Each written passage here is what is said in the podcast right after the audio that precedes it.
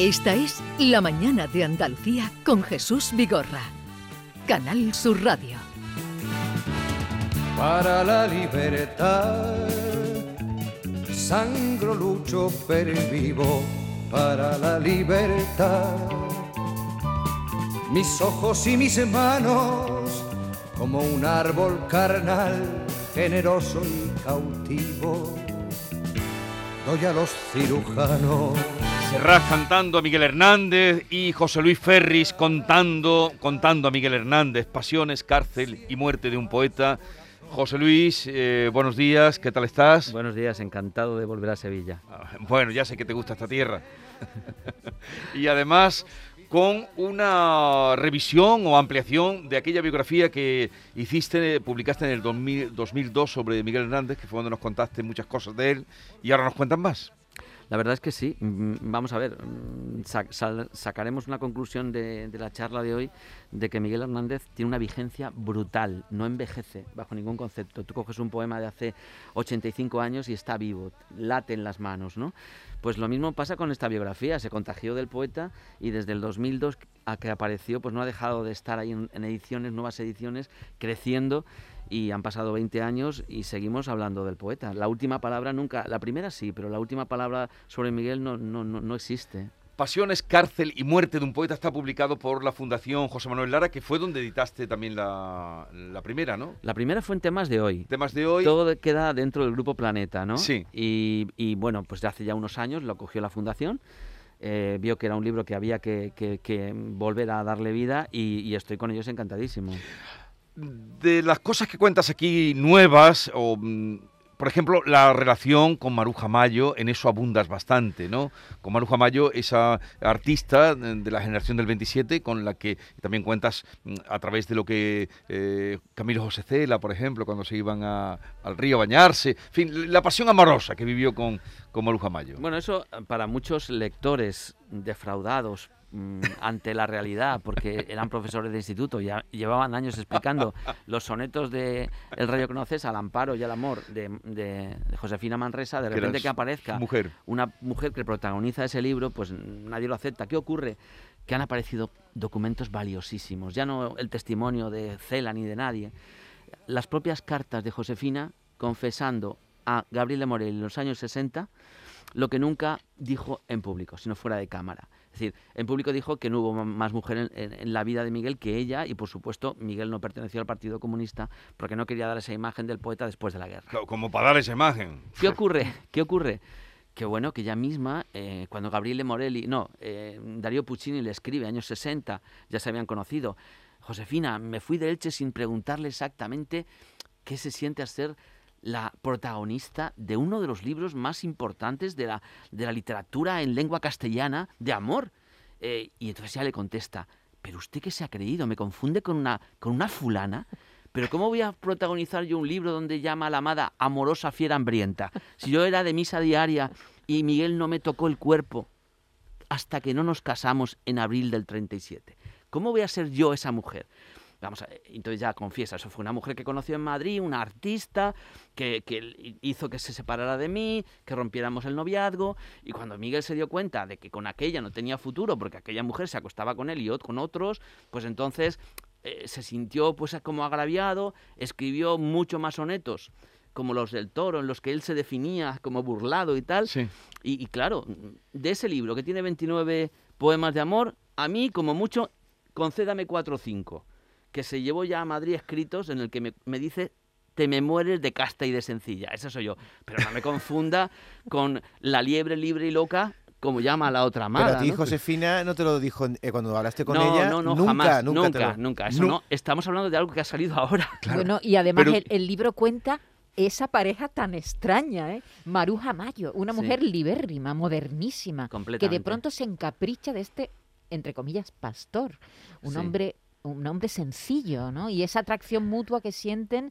ese deslumbramiento que tienen uno por el otro. Completamente. Bueno, mm, en aquel momento Maruja Mayo estaba ya en una plástica eh, artística, había pasado por eh, las verbenas, por el surrealismo, y estaba ya en una poesía camino de lo social, ¿no? En la que aparecen los murales de mujeres con las manos convertidas en espigas y ahí conoce a Miguel. Hay un interés de su generación y sobre todo de su grupo artístico, el grupo de Vallecas, con eh, Benjamín Palencia, con Alberto Sánchez, que están locos por el mundo rural, por lo que está fuera de Madrid, por el Cerro Almodóvar, eh, fuera, fuera de, ese capitalismo que se ya vivía ¿no? en aquella ciudad. Y Miguel Hernández aparece en Madrid en ese momento y es el prototipo de la ruralidad, pero una ruralidad eh, luminosa, ¿no? Y ella empieza a trabajar con él por cuestiones artísticas. Yo te hago decorados para tu obra y tú, no sé cuánto, si me explicas a mí y, en ese intercambio los sonetos de Miguel se llenan de Maruja Mayo y la obra pictórica de Maruja Mayo se, se llena de Miguel. Y acaban acostándose. Miguel no había conocido más hembra desnuda con 25 años, en el año 35, cuando ocurre todo esto, más hembra desnuda que las cabras del huerto. Y de repente se ve a una mujer entera que, que, bueno, que, que, se le abre cuando van a esos veranos por allí, por Morata de Tajuña, ¿no? Y, y, y, bueno, cuenta además que se metían en unos pequeños lagos aquel mes de julio, salían y a los cinco minutos se les había secado la ropa. Y ahí es cuando ellos eh, conocen. Y Miguel Hernández conoce el amor físico. Y eso le provoca una estampida creativa que está ahí en esos sonetos vivos que nada tienen que ver con lo otro. Y ahí, está la prueba. Ahí te contaba esto que, tú pones eh, cuentas de cela, bueno, y más cosas, ¿no? Pero con algunos amigos literarios me iba a bañar los domingos a la Poveda, en el río Henares, cuando venía el buen tiempo. Salíamos de la estación, del Niño Jesús, va contando y dice, Miguel Hernández y Maruja Mayo tenían amores e iban a meterse mano y hacer lo que podían debajo del puente, pero los poetas los breábamos con boñigas de vaca y entonces ellos tenían que irse a la otra orilla a terminar de amarse en la dehesa que allí había, ya que a lo que parece los toros bravos eran más acogedores y menos agresivos que los poetas líricos. Sí, sí, bueno, claro, una, una expresión muy de él. Eh, tan hiperbólica como era él mismo, ¿no? Pero me sirvió mucho ese dato, porque no, había aparecido en ninguna parte y justamente cuando estaba haciendo la recopilación de material para escribir la biografía en el año 2001, publica él un libro que era de memorias. Y yo, aquí me lo ah, cuento. y ahí te lo encuentras. Y ahí lo encontré. Pero, eh, bueno, hay muchas cosas, no solo el amor, pero claro, el amor es muy importante en la vida de cualquier persona. Eh, y más en un poeta, el amor además pasional y, esa mujer con el carácter que tenía que tener, mujer libre, como tú has dicho, primer cuerpo desnudo que ve. Pero hablas también de la relación con los poetas. Neruda sí que lo, tuvo siempre en consideración. Muchísimo. Pablo Neruda sí que vio siempre que había un gran poeta ahí. Pero además con la, con la, particularidad y con el mérito de que Neruda conoce a Miguel Hernández cuando es un auténtico eh, militante católico. Eh, cuando Miguel está publicando una revista eh, como El Gallo Crisis con su amigo Ramón Sige en Orihuela, cuando está publicando poemas de una religiosidad brutal y mucha influencia, que es lo que hace hasta el año 35 Miguel. En ese contexto conoce, en la redacción de Cruz y Raya, junto con Bergamín, conoce a Miguel Hernández. Y se queda, dice, Dios mío, no he conocido nunca a un poeta católico tan bueno como Miguel Hernández. Cuando se, instala ya en Madrid en la Navidad del año 34 al 35 Pablo Neruda, que consigue llegar de cónsul a donde él quería, a la capital, no en Barcelona, sino allí. Cuando llega allí, lo primero que hace es llamar a Miguel. Oye, Miguel, vente para acá, que esto tienes que estar, e-, eres de los nuestros, tú tienes que estar aquí en Madrid.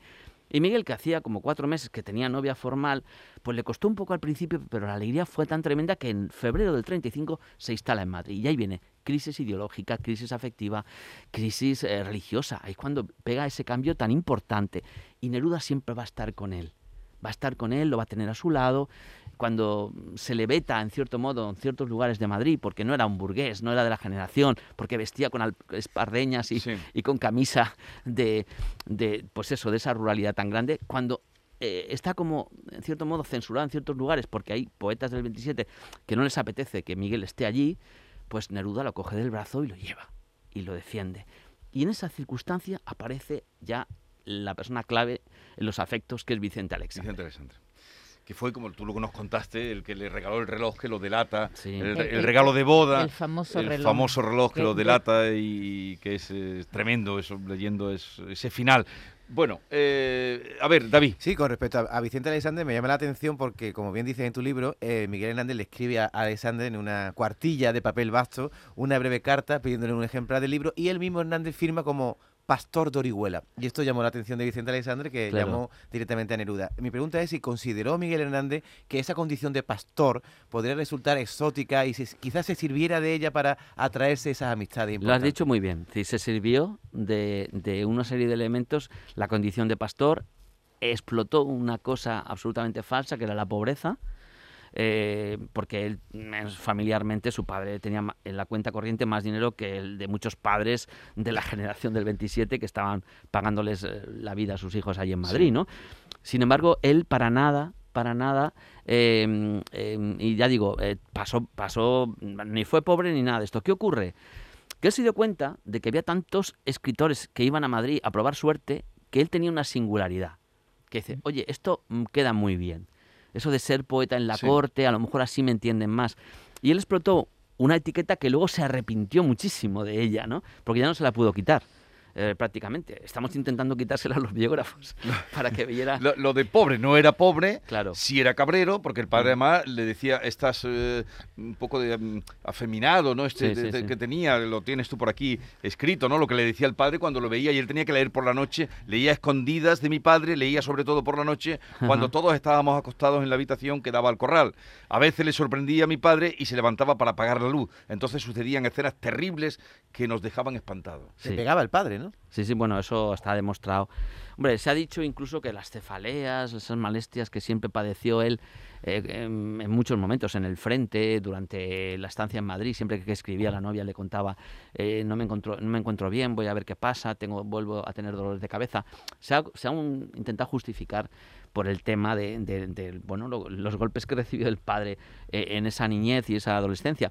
Lo que pasa es que hay otro factor que yo también cuento, que es que él nació con un hipertiroidismo muy marcado que le va a condicionar la vida todo, ¿no? Eh, los ojos eh, como sal, un poco fuera de las órbitas, esa mirada que tenía él, el hecho de que muriera y no pudieran cerrarle los ojos bajo ningún concepto, él dormía con los ojos abiertos y compañeros de celda se quedaban sorprendidos porque estaba profundamente dormido y tenía los ojos como mirando el techo, ¿no? Es decir, hay una serie de factores y, hay, y si el maltrato del padre está claro, la gente dice que era, típico de la época, vamos. Eh, hemos hablado de cómo Vicente Alexandre, dices tú que fue un gran valedor, Neruda lo ve desde el primer momento, ¿Y por qué Lorca mm, ¿Hasta dónde has llegado? ¿Por qué Lorca lo.? Vamos a ver, Lorca, tenía motivos. No, vamos a hablar bien de todos, ¿no?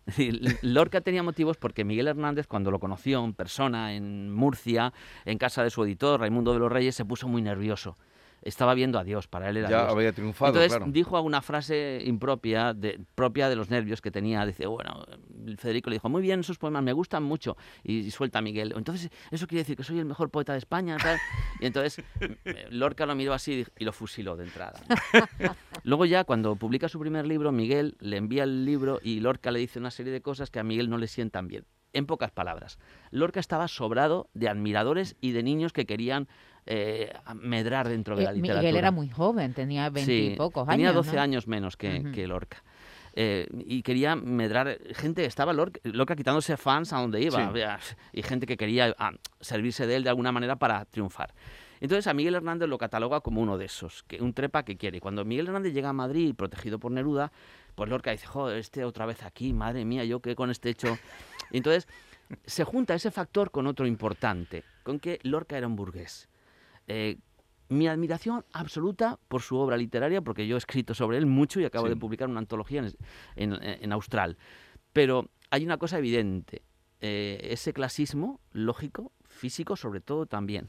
Un detalle, paseando por la castellana eh, Lorca con Buñuel. Y se para un momento Federico y dice, mm, Luis, espera un momento que tengo que subir a ver al doctor Oliver por una gestión que no pude acabar el otro día. Dice, bueno, no me dejes en la calle, subo contigo. dice, no, ¿cómo vas a subir si no llevas corbata? ¿Cómo, ¿Qué va a pensar de Miguel Hernández que en su vida supo lo que era eso? Ni, se ponía zapatos porque le sangraban los pies. Estaban educados a, un, a un tipo de calzado blando y tenía que llevar espardeñas por Madrid. Esa imagen física de Miguel a Lorca le, generó algo que él definió, el propio Lorca, como alergia. Sí, cuando iba a ir a la Vicente Alexander decía, si va el, de Murcia, no sé cómo le diría, no voy yo, o el cabrero. Sí, eh, la frase era, o lo echas o no voy. O lo echas o no voy. Y eso era lo que ocurría generalmente. Y Vicente Alexander el pobre lo sufrió, porque adoraba a los dos, y veía que aquello era imposible. y que Miguel quería ver a Lorca y Lorca no quería, ¿no? Eso, eso quedó así. Sin embargo, Federico, eh, cuando muere y deja ese dolor en la España tremenda tras su asesinato, genera una, una serie de reacciones y Miguel Hernández eh, es de los primeros que publica la elegía segunda a Federico García Lorca, que es para levantarse. Y si tenéis la posibilidad de encontrar alguna vez ese poema leído por Pepe Sacristán, no lo buscaremos. Veréis qué maravilla. Es de una altura total. Y... Él cuando, cuando lo detienen, cuando es detenido, lo cuentas tú en el libro, hace referencia. Claro. Él le dice a sus torturadores, no vaya a pasar como ha pasado con Lorca. Sí, sí, sí. Cuidado yo también soy un poeta, ¿no? Aunque renegaba en un momento el interrogatorio, lo cuentas muy bien, el miedo es horrible. ¿Cómo cuenta, bueno, cómo lo cuenta todo, pero como lo está contando ahora, eh, escrito mejor, como novela. La detención y ese reloj, igual hay mucha gente que no conoce la historia, brevemente si podemos pues, contar. Un segundo, un, segundo, él consigue hacer lo más difícil, intentar encontrar un sitio en España, eh, cuando está, saben que lo van a detener, que van a por él, a acabar la guerra, y consigue pasar por un pasadizo ahí de extraperlistas, eh, por Rosal de la Frontera y llega a, Portugal. Lo ha conseguido. Y pasa de un pueblo a otro hasta que llega a Moura, a un pueblo más, más señalado. No puede llegar a Lisboa porque no tiene dinero y sobre todo tiene un hambre que se muere. Necesita algo.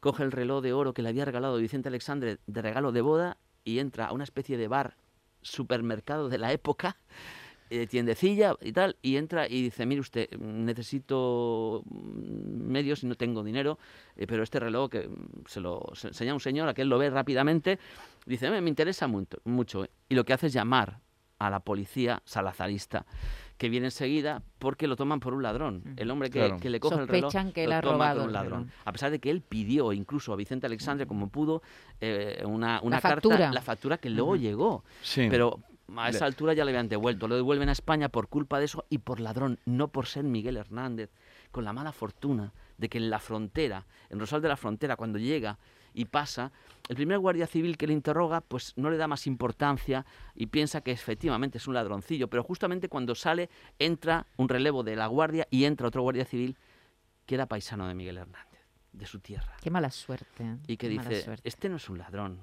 este es Miguel Hernández, el poeta de la revolución y ahí empezó el calvario. Un segundo, porque hemos encontrado un fragmento. Luego ustedes lo leen, lo escuchan porque no vamos a tener tiempo, pero esa elegía, vamos a escucharla. ¿Lo teníamos? Atraviesa la muerte con herrumbrosas lanzas y en traje de cañón las parameras, donde cultiva el hombre en raíces y esperanzas, y llueve sal y esparce calaveras. Verdura de las eras, ¿qué tiempo prevalece la alegría? El sol pudre la sangre, la cubre de asechanzas y hace brotar la sombra más sombría. Verdura de las eras. Bueno, luego lo escucharemos en otro momento porque ya es que no tenemos tiempo, pero ahí está ese poema, lo ha recomendado eh, José Luis Ferris, de, lo pueden encontrar, elegía, porque la que, mm, la que conocemos todos mm, y todos sabemos es la de Antonio Machado, que es buenísima, se le vio caminar entre fusiles, pero esta, por lo mm, que es tremenda, y acaba, acaba precisamente diciendo, muere un poeta y la creación se siente herida y moribunda en las entrañas y luego sigue hablando, pero habla, habla de Federico ya directamente y lo cita y es estremecedor. Y en la voz, insisto, de, de José Sacristán, con qué pasión, con la misma pasión que cuenta Ferris eh, la vida de, Hernández, de Miguel Hernández, así lo escribe y, tú desde luego has hecho que mucha gente vuelva a Miguel Hernández, que es un grandísimo poeta. Pues, eh, tú querías preguntarle, ya nos vamos. Bueno, simplemente que me, encanta que salgan personajes, el desfile, yo no sabía que Juan Ramón Jiménez, por ejemplo, no podía ver a Neruda, que eso también lo cuentas por ahí, y sin embargo eh, mm, Miguel Hernández con Rafael Alberti acaba como peleándose después de la guerra, defiende a los dos comunistas. Eran los dos.